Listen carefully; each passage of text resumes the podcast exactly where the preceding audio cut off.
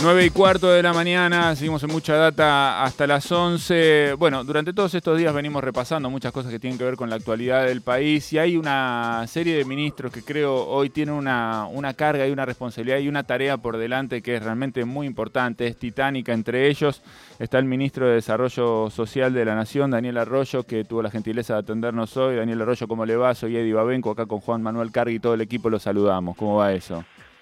Muy bien, buenos días y un gran gusto. Bueno, muchísimas gracias. Sé que hoy, para empezar a hablar, le quiero preguntar esto, porque sé que hoy van a estar eh, en, Chascomús eh, lanzando el tren solidario, que es, eh, creo yo, una, marca fuerte del trabajo del kirchnerismo como, equipo político. Quería preguntarle en principio cómo va a ser eso, cómo lo tienen preparado y si quieres explicar un poquito cómo funciona este tren solidario. Sí, la verdad que es muy importante, lo veníamos queriendo llevar adelante todo el año pasado y por la pandemia eso no era posible.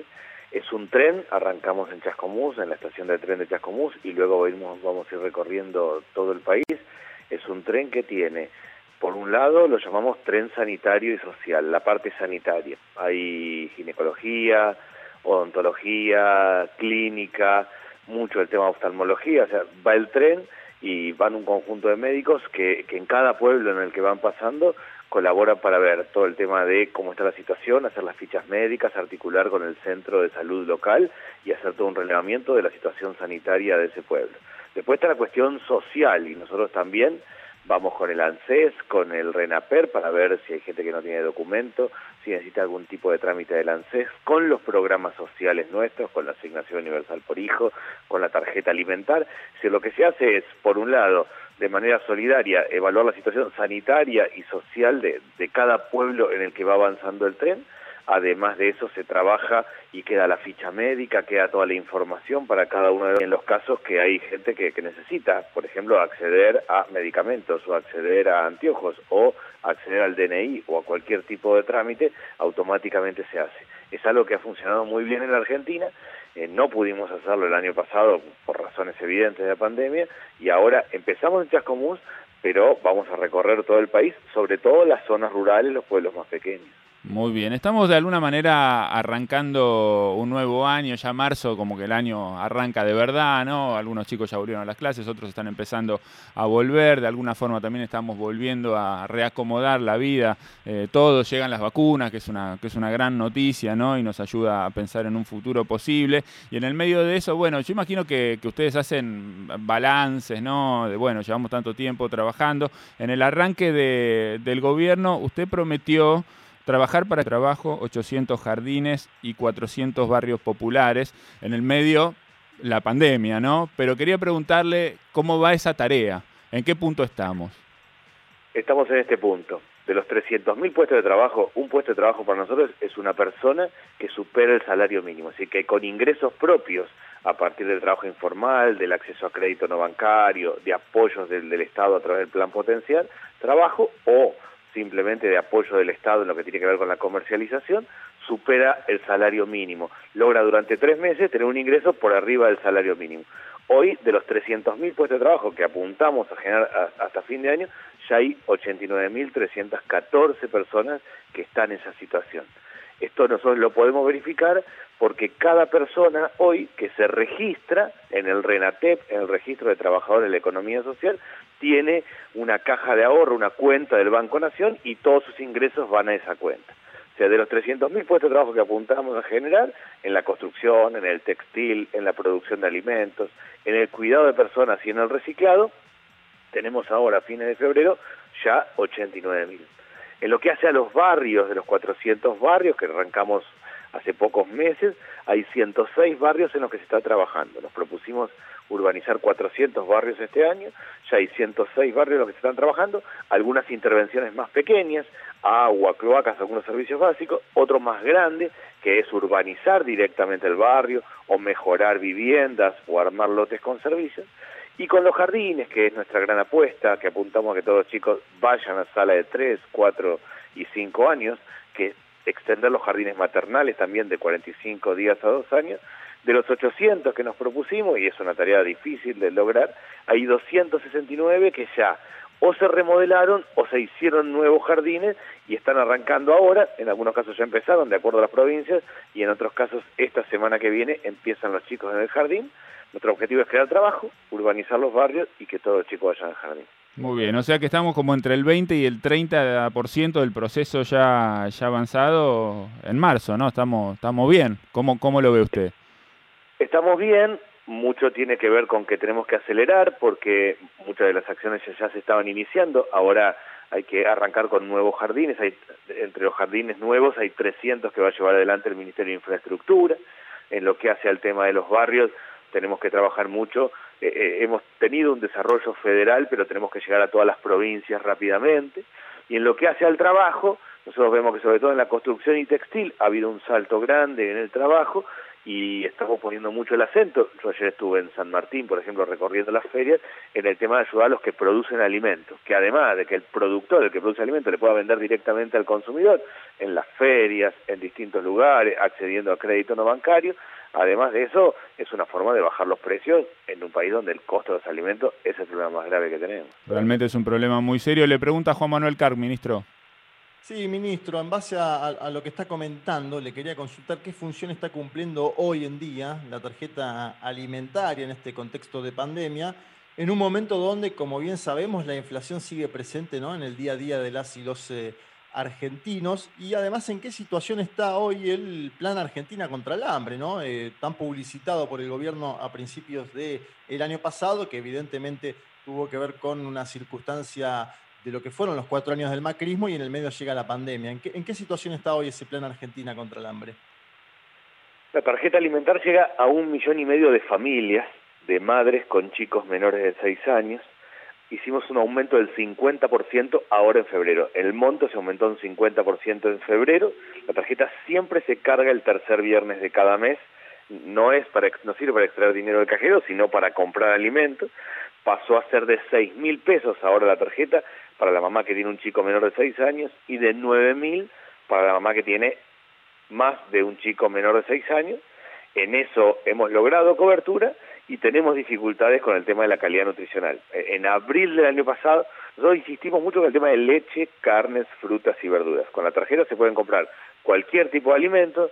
Nuestra sugerencia es el tema de leche, carnes, frutas y verduras. En el mes de de abril eh, habíamos llegado a que el 62% de las compras eran esos productos, se nos cayó a un poquito más del 40% en julio, en un contexto tan difícil, mejoramos un poco en diciembre, arriba del 50%, pero estamos apostando que, que habiendo aumentado el monto de la tarjeta, no solo queremos sostener el poder de compra, sino que claramente lograr esto, mejorar el consumo de leche, carne, frutas y verduras en Argentina. No solo no puede haber hambre, todos tenemos que comer bien, tiene que haber buena nutrición, y en eso en el plan Argentina contra el hambre, además de la tarjeta alimentaria, además de la calidad nutricional, estamos trabajando mucho con el tema de la descentralización, transferir los fondos a los comedores y los propios comedores compren alimentos, lo que ayuda a mover la economía local, en vez de que compre el Estado directamente, el comedor compra y le va a comprar a la autoridad de esquina, a la vuelta, mueve la economía local y también puede orientar a los productos que se necesitan en cada lugar.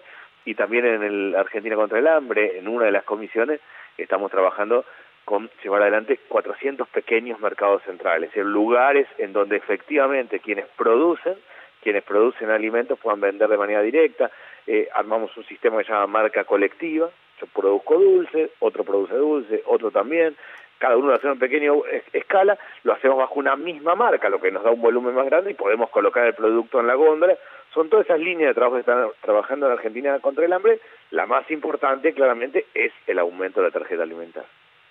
Ministro, usted fue sobreseído en la causa penal por los presuntos eh, sobreprecios en compra de alimentos, tras descartarse ¿no? la existencia de delito. Bueno, esto de acuerdo a lo que informaron fuentes judiciales. ¿Qué le sucedió al conocer las noticias? ¿Siente que su nombre fue, si se quiere, cuestionado en vano, sobre todo en la opinión pública, en los medios concentrados, a la luz de este sobreseimiento posterior?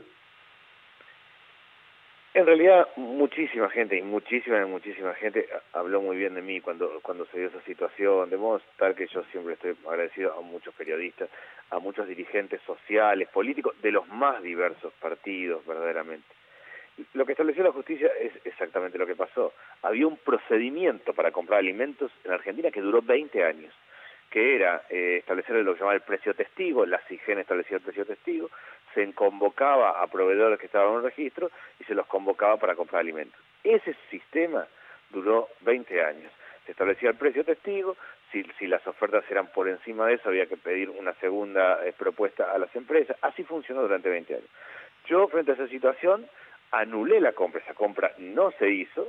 Lo que estableció la justicia es que se cumplió el procedimiento tal cual se venía cumpliendo siempre y además cambiamos el procedimiento, cambiamos el sistema. Era algo que yo lo venía pensando hace tiempo y lo había empezado a hacer.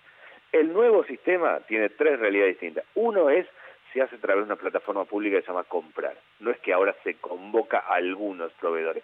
Directamente, cada vez que vamos a comprar alimentos, y eso lo hacemos todos los meses nosotros, lo hacemos a través de una plataforma que se llama Comprar, hay anotados entre 600 y 800 empresas, o sea, automáticamente todos se enteran y pueden presentar propuestas, eso es lo primero.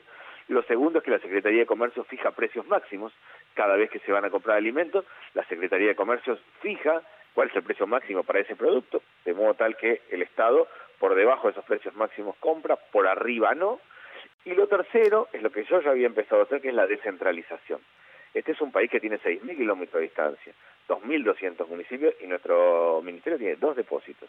La forma práctica de comprar y de mejorar la nutrición no es que compre el Estado centralizadamente en un país tan extenso, sino que directamente el comedor, que es el que conoce la realidad, lo puede hacer. Lo tercero es descentralizamos, transferimos fondos, el propio comedor compra los alimentos y ahí podemos insistir con el tema de leche, carnes, frutas y verduras. La verdad que la resolución judicial fue clara respecto a ese cumplido procedimiento que existió durante tantos años y sirvió para modificar y para tener un sistema más acorde al siglo XXI.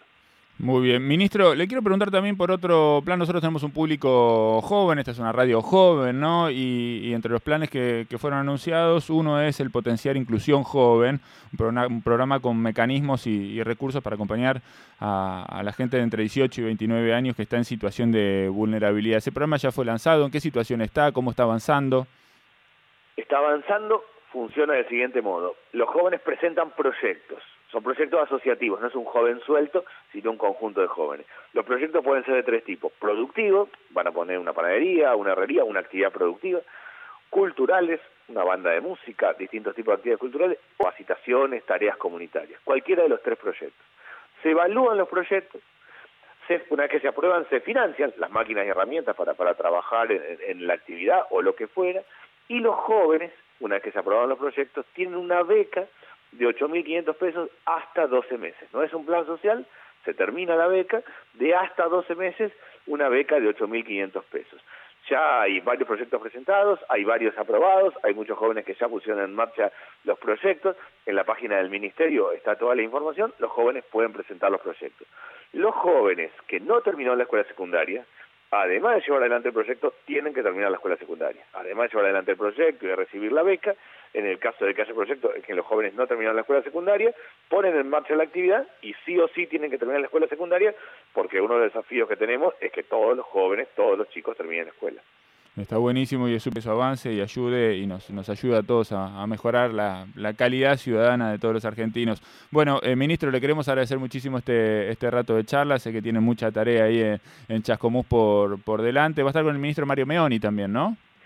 Claro, porque efectivamente el tren eh, es, una articulación entre el Ministerio de Transporte, que son ellos los que organizan el tren, nosotros organizamos toda la parte sanitaria, social, todas las prestaciones sociales, pero la organización y el funcionamiento del tren lo lleva adelante él. Va a estar también Sergio Massa, el presidente de la Cámara de Diputados. Va a ser una jornada muy linda, además del tren yo voy a ir a recorrer uno de los de los jardines de infantes, esto que estábamos contando antes, uno de los jardines de infantes que está haciendo en Chascomús, y también eh, gente que está trabajando en este programa de potenciar trabajo. Va a ser una jornada intensa en Chascomús. Ministro, un placer enorme, muchísimas gracias por este rato de charla. ¿eh? Muchas gracias a ustedes. Un abrazo. Ahí estaba Daniel Arroyo, ministro de Desarrollo de la Nación, pasando por varios de los temas que tienen que ver con la actualidad de la Argentina. 9 y 29 hasta las 11 vamos en vivo en Nacional Rock.